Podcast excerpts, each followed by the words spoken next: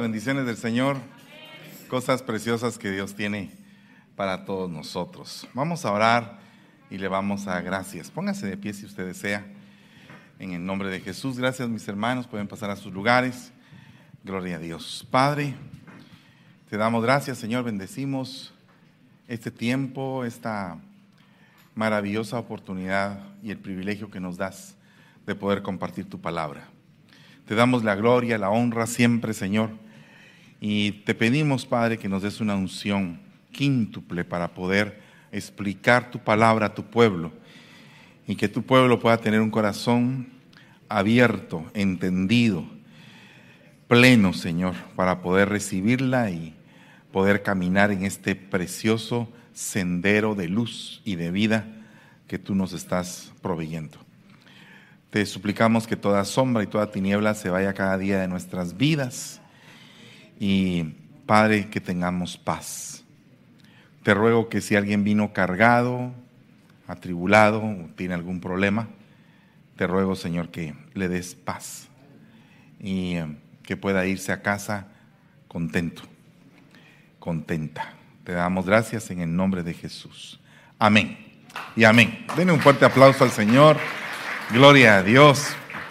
Vaya que dije que era fuerte, hermano. Aleluya.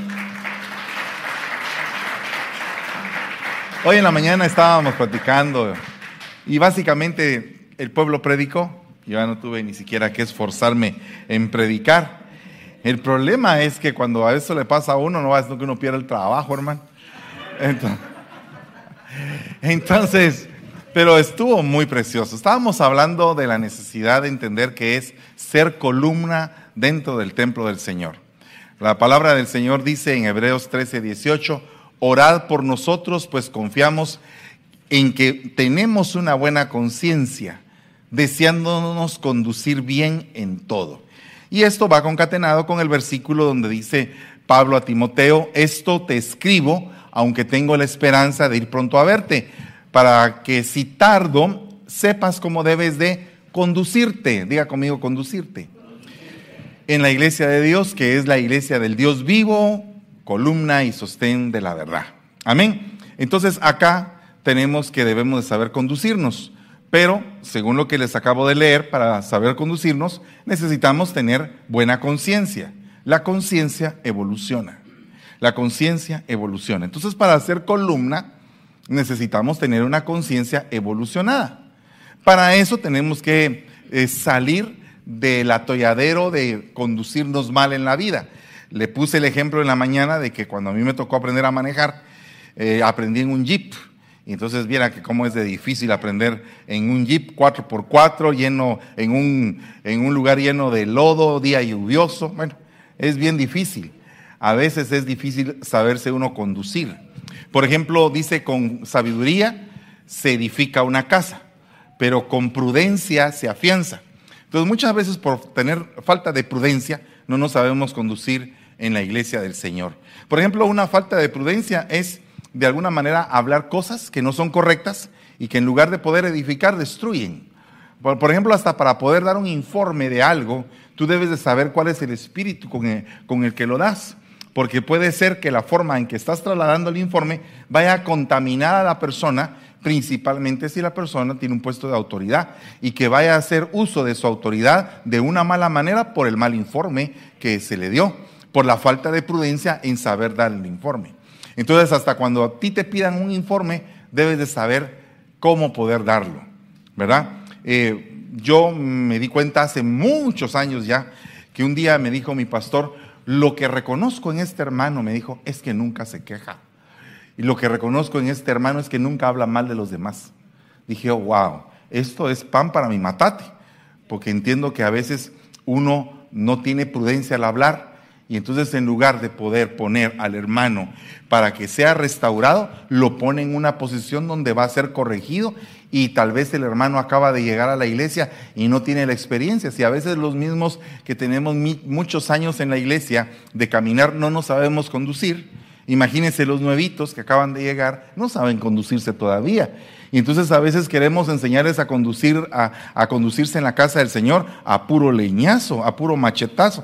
Yo no creo que eso sea lo correcto delante de los ojos de Dios. Yo creo que Dios tiene misericordia de nosotros, ha tenido paciencia con nosotros. Entonces debemos de tener paciencia, debemos de ser humildes, tenemos que ser sencillos de corazón para soportar al hermano que está evolucionando. Ese es el verdadero evangelio, porque Dios tiene paciencia con todos, hermanos. Entonces el día de ayer estaba yo analizando en el seminario que tuvimos allá en Península los cinco ministerios en el Padre Nuestro. ¿Verdad? No sé si usted los ha visto, ¿verdad? Pero dice, Padre nuestro que estás en los cielos, santificado sea tu nombre, venga tu reino, o sea, venga tu gobierno y hágase tu voluntad aquí en la tierra como en el cielo. Fíjese que esa frase, aquí en la tierra como en el cielo, es una conexión divina que tiene que haber de tierra, cielo, cielo, tierra. Las personas que son consideradas como columnas tienen su base en la tierra, pero su mirada, su pensamiento, su esperanza en el cielo, en el reino eterno. Esa es una persona que se considera como columna. Cuando una persona quiere ser columna, tiene una buena conciencia. Y la buena conciencia, no sé si usted se recuerda de aquellas caricaturas donde le aparecía al, al muñequito un diablito y un angelito. ¿Verdad? O más bien dicho, un angelito y un diablito. Entonces el diablito, eh, haz esto, hace... Ah, ok, ese diablito creo que a veces la gente le pone mucha atención, ¿verdad? Cuando no tienen una buena conciencia, pero cuando es una columna y tiene su conexión tierra-cielo, inmediatamente le dice al diablo, andate por allá, diablo, ¿verdad? Porque tiene una conciencia fuerte, una conciencia gobernada por el Espíritu Santo. Entonces, a raíz de todo esto, yo me pongo a meditar en la necesidad que tenemos entre nosotros de saber hablar de nosotros. Hablemos de nosotros con el propósito de construirnos, no de destruirnos. Amén. Eso es una forma de sabernos conducir dentro de la iglesia de Dios. ¿Qué es lo que estamos tratando con esta iglesia, hermano? Mire, si esta iglesia es una iglesia eh, doblemente fructífera, porque mire, yo reconozco, por ejemplo, que San Francisco es una iglesia súper fructífera, pero su nivel de fructificación es en el envío de siervos. Mire qué vientre tan fructífero San Francisco. De hecho, esta iglesia salió de allá, ¿verdad? Y muchas otras iglesias han salido de ahí. Entonces es un vientre fructífero. Esa es su bendición. Producir niños, producir bebés, producir ministros, ¿verdad? Esa es su función. Pero fíjese que esta iglesia también tiene una bendición muy poderosa. Fíjese que esta iglesia tiene una, una bendición de abundancia. Tal vez usted no se ha dado cuenta, pero es evidente la bendición de abundancia que tiene. Pero qué tremendo que la iglesia esté abundada y que el pueblo no sea abundado, o que el pueblo sea abundado, pero no quiera dar. Eso es algo bien delicado, porque si tú estás en una esfera de abundancia, todo está prosperando en tu vida, pero tú no entregas de gracia lo que de gracia recibiste, no estás obrando prudentemente. O sea que no te estás sabiendo conducir en la iglesia del Señor.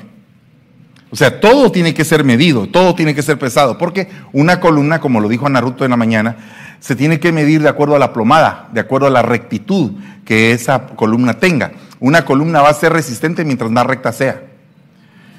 Mientras menos recta sea, su nivel de resistencia se pierde. Una columna torcida, porque también hay columnas que son eh, de una forma, eh, digamos, eh, en diagonal. Esas columnas tienen que ser trabajadas de una manera especial para que tengan una muy buena resistencia, ¿o no? A ver, por favor, explícanos de qué se trata eso. Es que ella es arquitecta, ¿verdad? Entonces, ella es la que me ayuda a predicar en los momentos en que hablo de arquitectura. ¿Qué pasa con una columna torcida? ¿Qué se tendría que hacer para que sea una columna así? Miren.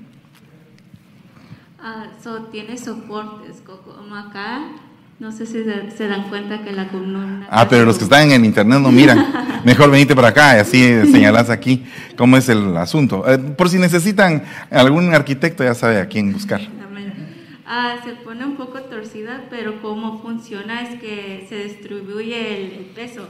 Entonces. Ok, con una viga. Sí, y después se ocupa, se ocupa soportes arriba de, de, la columna horizontal y eso conecta al techo para que la columna pueda resistir todo ese peso así torcido. Pero solo tiene algunos, ¿cómo se dice en español? Degrees Ah, ¿Grados? oh. puede llegar, sí, sí. Oh, wow. Si llega muy lejos, por favor. cae todo. Entonces tiene que tener unos grados bien específicos para, para resistir. Para resistir todo lo de arriba. Y regularmente nunca puede haber una columna torcida si solo es sola, ¿verdad? tiene que estar acompañada de otra torcida y una horizontal. Debería de, o se ya se hace curva. Se hace O se juntan las dos torcidas así para hacer una pirámide Sí. o un triángulo, ¿verdad? Mm, mire, no estamos tan perdidos. También yo gané mi, mi clase de geometría. Gracias, hija. Dios te bendiga. Entonces, fíjese que eso es algo bien interesante. Porque, ¿qué pasa con una columna torcida? ¿Qué es una columna torcida en el mundo espiritual? Pues alguien podría decir, alguien torcido. Ah, eh, Mi, mi- mi abuelita decía, árbol torcido jamás se endereza, mi hijo decía. Árbol que crece torcido jamás se endereza. Eso no es cierto, porque Dios sí puede enderezar al árbol que está torcido. ¿Verdad? Pero mi abuelita lo decía de esa manera. Pero entiendo que torcido significa que no, perdóneme, la gran sabiduría, ¿verdad? Torcido significa que no está recto. ¿Verdad? O sea que cualquiera que podría ver una columna torcida podría decir, uy, esta columna está torcida, no sirve para nada, si está sola. Si está sola. Entonces, para mí, la, columna torcida significa aquel hermano que se inclina, que se humilla para sostener en una autoridad paralela, juntamente con otro hermano, a todo el edificio. O sea que si dos que se humillan tienen más poder que dos que están rectos.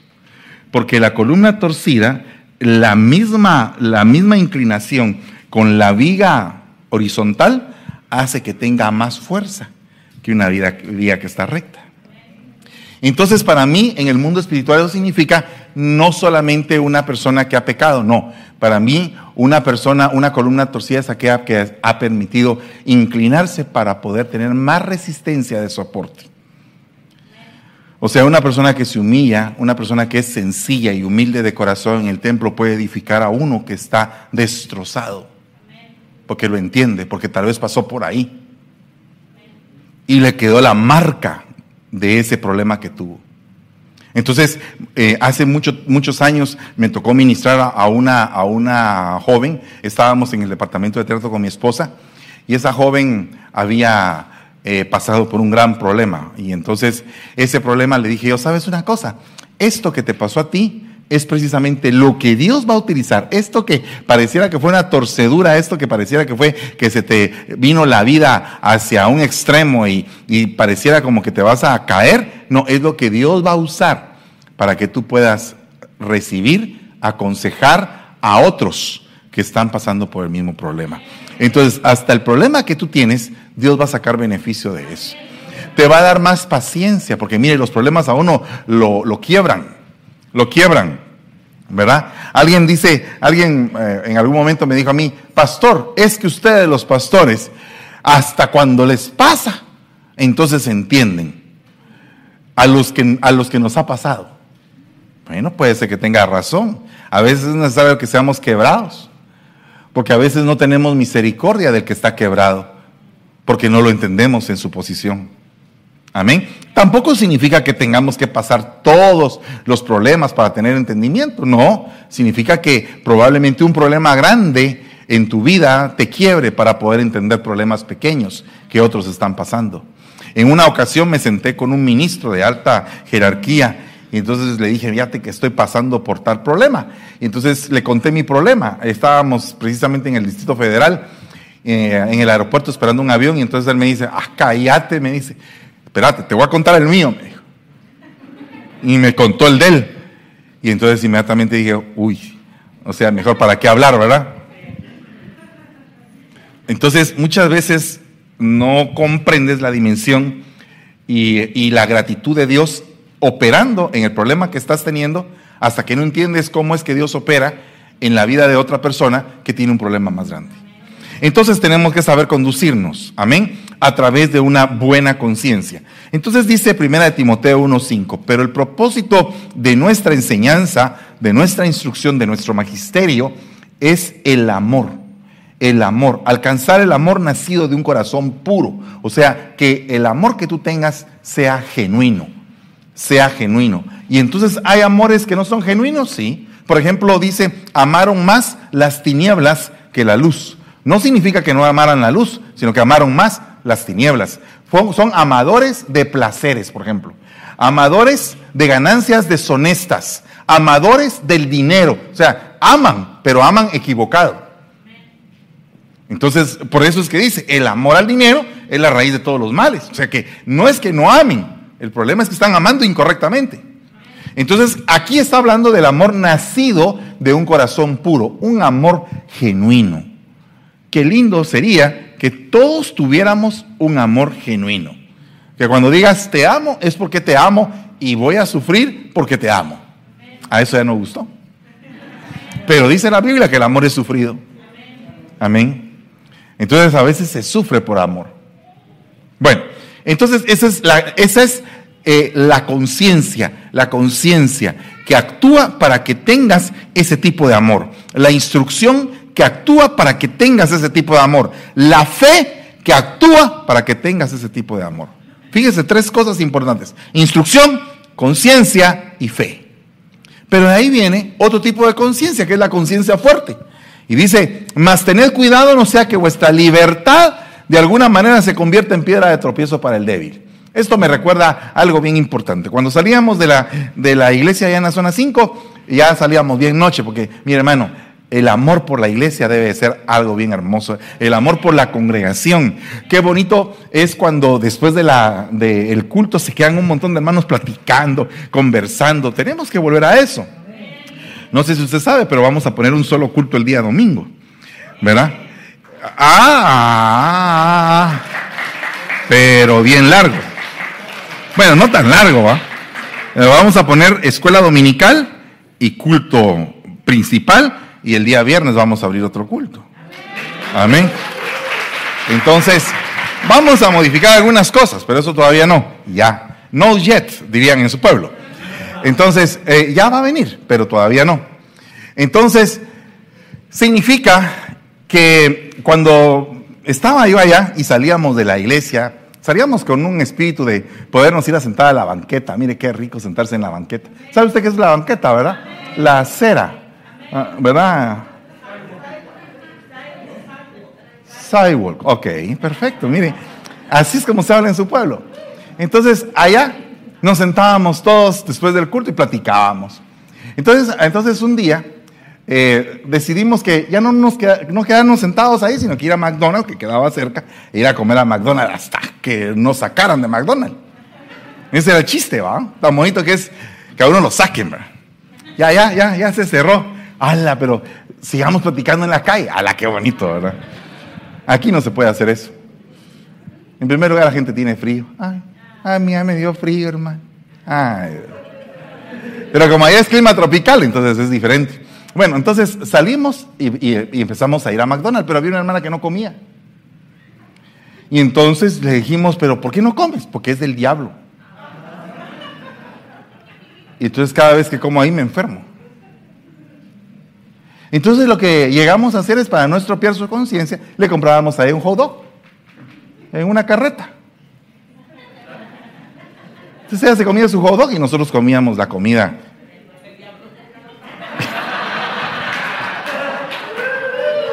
Mire, usted lo dijo, yo no lo dije. Yo no lo dije. Entonces, hay gente que tiene la conciencia débil. Y hay otros que se la pasan de fuertes. Se la pasan de tan fuertes que cuando van a, a un restaurante de comida china, hasta leyendo la galleta. El amor que tienes no durará. Y se le queda bien. O sea, hay gente que es así, que, que es supersticiosa, que tiene la conciencia débil. ¿verdad? Y hay otros que por tener la conciencia débil se juntan con unos que son demasiado liberales y los terminan contaminando y haciendo caer. O sea, que uno tiene que tener cuidado. Si tú ves que la persona que está a la par tuya no aguanta algo, ¿para qué se lo vas a decir? Lo vas a estropear. No, es que yo no soy hipócrita. Yo digo las cosas de frente. No, si no estoy diciendo eso. Lo que estoy diciendo es que a veces a la gente le falta crecimiento. Entonces el mismo Señor Jesucristo dijo, hay algunas cosas que yo les podría contar, pero ustedes no las pueden sobrellevar. O sea, no las pueden aguantar, no son columnas todavía a ese nivel, no son cinta negra, cuarto dan, quinto dan, no. Apenas están en la cinta blanca y ni siquiera una cata se echan. ¿Verdad? ¿Sabe qué es una kata? No sabe qué es una kata. Alguien que practicó karate, Angelito ya se fue. Ah, yo quería que hablara de los gatos ahora, pero karatecas. ¿Alguien practicó karate? Ah, por favor, hermanos santos, ilústrenos. Eh, él, no practicó karate, practicó sumo, pero...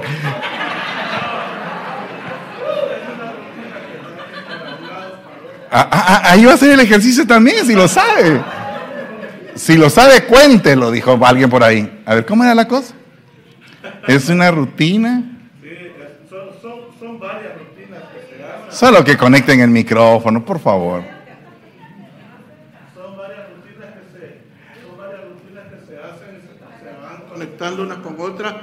Patadas, defensa, ataque, lleva varias. Entre medio de la, de la carta que usted dice, se va haciendo la defensa, la, eh, el ataque y, la, ¿cómo se dice esta otra? Ah. Ahí está, gracias papito, ya, ya, lo explicó. La kata es una serie de movimientos en el karate que te hacen aprender cómo defenderte, cómo atacar. Y a la hora que estás en pleno combate, eh, pones en práctica esos conocimientos para poder, pues, hacer efectivo el combate. Es como el entrenamiento. Entonces, no sé por qué le estaba hablando del bendito karate. A ver, ¿por qué le estaba hablando del karate? ¿Ah? No saben ni levantar el pie. Ni hacer una cata. ¿Pero por qué lo dije? Porque ah. no se les puede, si tú sabes que la persona no puede sostener lo que tú le vas a decir, ¿por qué decirlo? Ah, está bien. Ah, ahí está. Entonces tenemos que aprender a sostener. Entonces mire, a, veces la gente no tiene una conciencia fuerte. No tiene una conciencia fuerte, entonces no puede sobrellevar ciertas cosas. Incluso en mi tiempo, cuando uno, por ejemplo, en la iglesia decía, fíjese que mi hijo está estudiando karate. La sangre de Cristo, del diablo, el muchacho, lo metió ahí con los panzones, con los... ¿Me entiendes? ha, sido una evolución para poder ir entendiendo. Por ejemplo, también, eh, por favor, esto con oídos circuncidados, ¿verdad? Porque, por ejemplo, la acupuntura, la acupuntura la practican médicos, médicos que se han especializado en eso, en ese estudio. Y la practican también algunos que practican el espiritismo. Entonces usted no se va a ir a meter con un espiritista o con alguien que sea, digamos, un místico chino oriental, que empiece usted ahí, algo está haciendo el tipo, o sea, no, está convocando a alguien, no sé. Pero si usted va con un médico y le dice al médico, mire, para el dolor le recomiendo la acupuntura, pues usted puede hacerse la acupuntura. No muchos creen eso, pero si no lo cree, no lo cree, pues, pero usted tiene que saber que tiene que haber equilibrio. Equilibrio en algunas cosas. Entonces, tenemos que saber. Entonces, eso es lo que hace una conciencia fuerte, pero no una conciencia libertina. Porque el que, el que tiene conciencia libertina no se sabe conducir en la casa de Dios. Ok, de ahí tenemos una conciencia incorruptible. ¿Qué es una conciencia incorruptible? Pues una conciencia que no permite corromperse. hermano, eso es algo bien tremendo, porque los niveles varían de una persona a otra, de una manera tremenda, ¿verdad? Por ejemplo, eh, dice aquí la palabra, por esto yo también me esfuerzo por conservar siempre una conciencia irreprensible delante de Dios y delante de los hombres. Entonces viene una persona que no desea contaminarse, hermano, y decide ponerse en ayuno de pura lechuga lechuga en la mañana, lechuga en la tarde, no quiere comer carne. Y el otro pobre, o los que están alrededor, esos sí comen carne, son carnívoros. Les dicen caníbales de apodo. E, e, esos comen carne. Entonces viene este y les dice a todos, miren, eso no está bien. Entonces vienen y los obligan a que crezcan a la fuerza. Y un crecimiento a la fuerza es lo peor que te puede pasar en el Evangelio. Porque no es, no es solamente que duela, sino que no es nacido de un corazón que quiere agradar al Señor, sino que es nacido de una obligación. O sea que no nace por amor, sino que es por fruto de la responsabilidad o por la apariencia o porque ya tienes un cargo en la iglesia y tienes que dar la talla como de lugar. Y eso no está bien porque es a la fuerza. Es algo bien delicado esto. Entonces, por ejemplo, viene, volviéndole las lechugas, ¿va? Ese se está consagrando. Ese no puede ver algo malo, eh, algo que, que, por ejemplo, un anuncio de cigarros en la tele. Uy, se tapa los ojos. Porque se está, eh, eh, él eh, se siente mal de ver eso. Mientras que la otra, que le importa? Ahí ve cigarros, ve de todo ahí. Ve una cerveza destilando. Hasta ganas le dan. Porque ese, ese todavía no está incorrupto. Ese está todavía algo corrupto. No, no, no, estoy hablando en serio. Es que todos tenemos niveles. O sea, mire, perdóneme, usted no es el totalmente incorrupto, ni yo tampoco. Tenemos niveles todavía que quedan de la del viejo hombre, del cual nos estamos deshaciendo. Pero todavía quedan vestigios. Esos vestigios son parte de todavía la corrupción que permanece. Entonces una conciencia incorruptible es una conciencia que va evolucionando a purificarse, a purificarse, a purificarse, pero no puede obligar a los demás a que lo haga. Pues también te tenés que purificar. Yo voy a tener un ayuno de 40 días sin comer, claro, pero repasó, practicó, practicó la cata varias veces, ¿verdad? Entonces ya a él ya no le cuesta, porque ya tiene un, un ritmo pero pone al otro que está más carnal que saber ni qué. El otro no aguanta, el otro se muere. No soy conejo, le dice. Porque lo quiere meter lechuga todos los días. Es, es, perdóneme, es algo que estoy poniendo de ejemplo de una manera burda, pero el punto es, lo que le quiero decir es que no todos tenemos la misma talla. Entonces una de las cosas que nosotros tenemos que comprender es en la talla de nuestro prójimo tenemos que comprender la talla de nuestro prójimo. Si tú te quieres, tú te quieres, eh, eh, quieres convertirte en una persona irreprensible, que no tenga nadie que decir nada malo de ti, porque alcanzaste una estatura espiritual bien hermosa, una conciencia irreprensible, gloria a Dios. Pero ese eres tú, es individual. Si tu hermano todavía está ahí como carcacha, ahí, deja que él avance. Ya lo vamos a cambiar el motor, le vamos a poner los pistones y se va a convertir en un Lamborghini también, ¿verdad?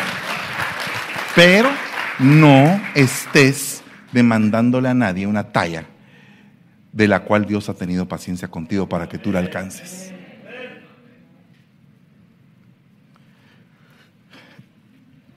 Porque a veces, mire hermano, es tan tremendo esto porque a veces eh, las personas, por ejemplo, que ya tienen un cargo en la iglesia y la pareja no tiene cargo todavía. Yo me recuerdo de hace muchos años de que había una hermana que ya ella ya era pollonaza en el Señor, ya tenía años de estar. Eh, pollonaza es, es una palabra guatemalteca que significa ser robusta. Ey, muchachos, por favor. Soy guatemalteco, perdónenme si en algún momento ofendí a alguien. Ok, mire, eh, sea de conciencia fuerte, hermano. Ok, entonces esta hermana ya estaba robusta en la fe. Va, ya está, quite la palabra que dije.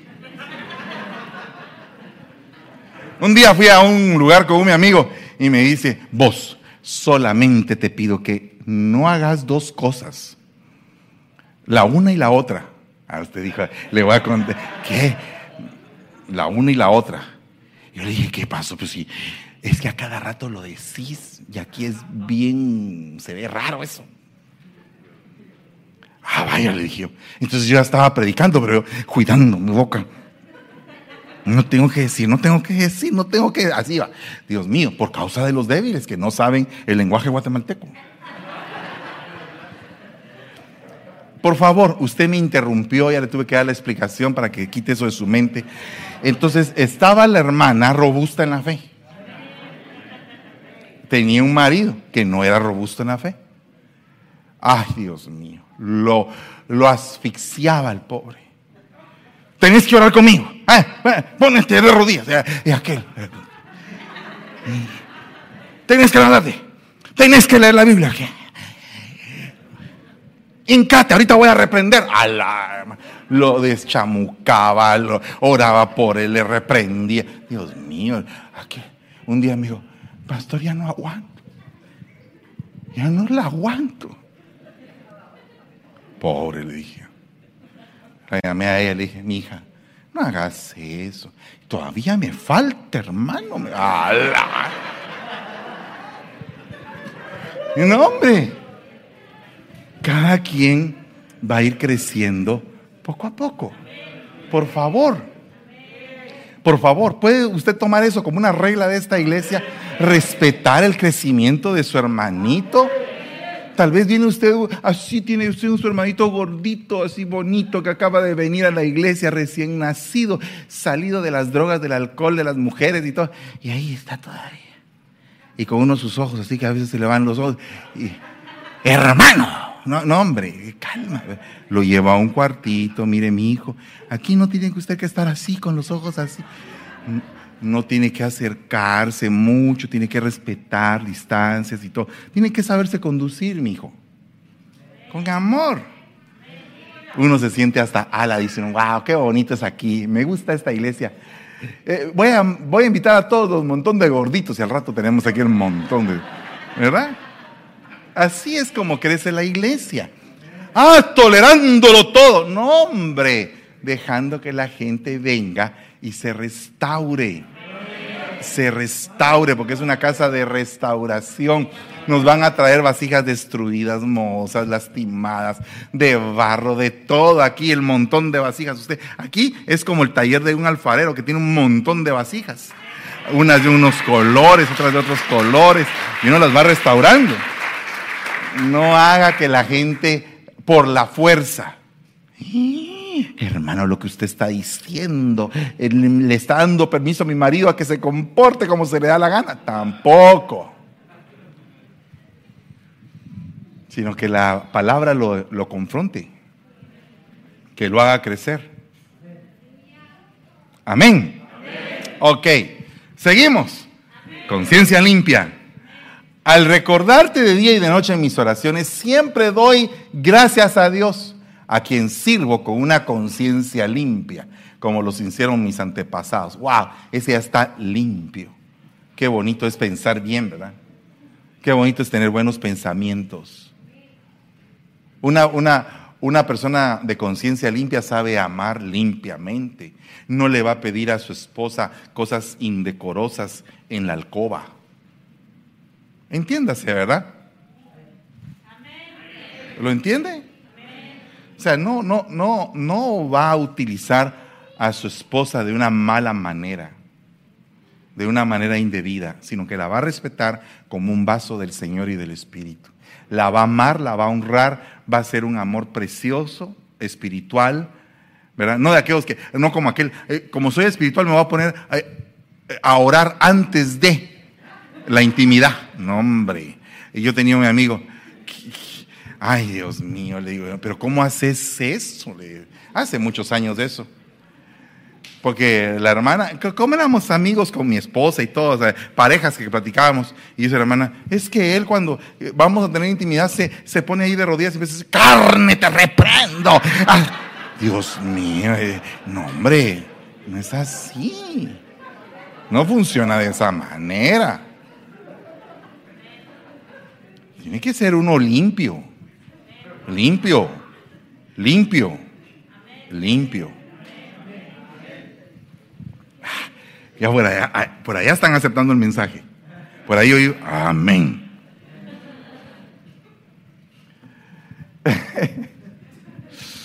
Ay, hoy sí que estamos alegres, hermano.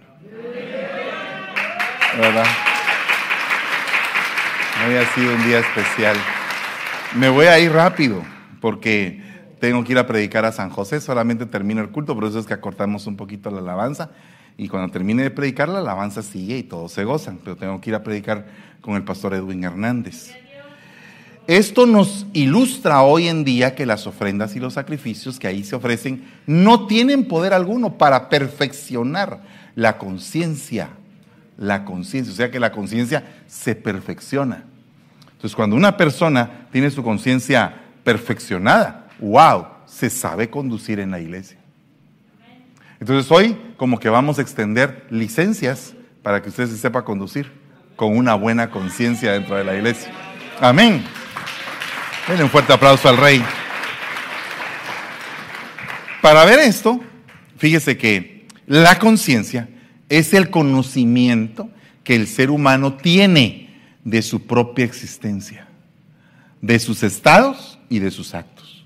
Esa es la conciencia. Oiga lo que dice acá, el conocimiento responsable y personal de una cosa determinada como un deber o una situación. Eso es tener conciencia. Entonces, por eso es que la conciencia es el timón del que se sabe conducir en la iglesia. Porque te une a la iglesia un amor, te une a la iglesia una pasión, un servicio, una entrega. Cuando tú vienes a la iglesia y te entregas, mire, a nadie se le está pagando aquí por servir. Todos lo hacen de su buena voluntad. Todos lo hacen con un amor bien entregado, con una buena conciencia. No contamines esa conciencia en el servicio. Porque si tú no quieres servir de esa manera, es mejor no servir. Es mejor sentarse uno, escuchar palabra y decir, voy a escuchar palabra. No estoy diciendo que el que sirve no escucha palabra. El que sirve debe de escuchar palabra. Pero me refiero a que si tú no estás sirviendo en la iglesia porque la forma de servir no ha sido de alguna manera de buena voluntad, es mejor sentarse y aprender. Porque el que sirve debe hacerlo con amor. Si no, su servicio no le vale nada. Porque el servicio es una muestra de adoración al Señor. O sea que el que sirve adora. Al Señor tu Dios adorarás y a Él solo servirás. O sea que el que sirve adora.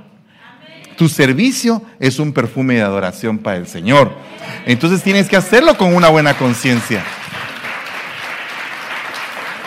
Si no lo haces con una buena conciencia y te estás quejando de todo lo que haces, mejor no lo hagas. Mejor ven y dices, eh, pastor, me voy a sentar por un tiempo y voy a oír palabra, pero de verdad, oír palabra. No me voy a sentar un tiempo porque es la antesala para irme de la iglesia.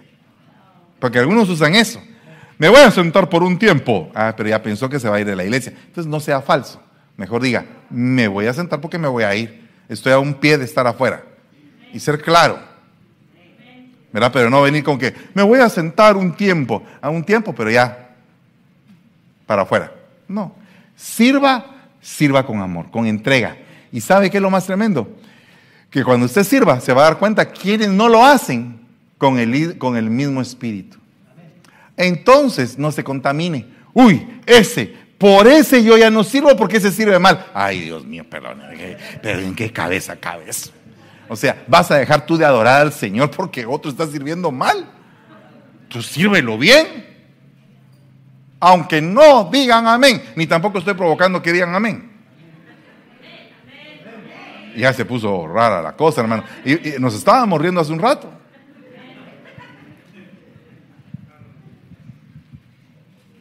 Mire, características de los que son columnas. Los columnas, los que son columnas, ¿cuántos dicen amén? ¿Cuántos quieren ser columnas? ¡Hala! ¡Qué buenas columnas aquí! Son compañeros que activan y que envían. Va, mire pues, oiga lo que dice acá. Esa es la, la, faceta apostólica. Si usted quiere ver la continuación de este mensaje, vaya a San Francisco, allá lo espero. Ay, hay que pasar el puente, regresar, qué cansa. Solo de pensarlo ya me cansé. Limpie la conciencia. Propóngase, mire, fíjese, propóngase hacer algo diferente. Sea agresivo en su manera de pensar. Mire, ¿sabe usted cuál es la mente de un invasor? De un invasor, ¿sabe qué es un invasor? Invasor es el que invade. Uh, wow. Pero por ejemplo en mi pueblo, en mi pueblo hay una ley, allá en Guatemala la vea, que si hay un lugar vacío por 10 años y nadie está ahí y no se ve el dueño aparente, puede ir uno a poner su champa ahí. Y si pasan otros 10 años sin que nadie te diga nada, se volvió tuyo. Ah. Entonces hay gente que es invasora Pero los invasores son, son, ala, me- ay, no sé cómo decirlo. Es que como usted no entiende guatemalteco, no sé cómo se dirá en mexicano.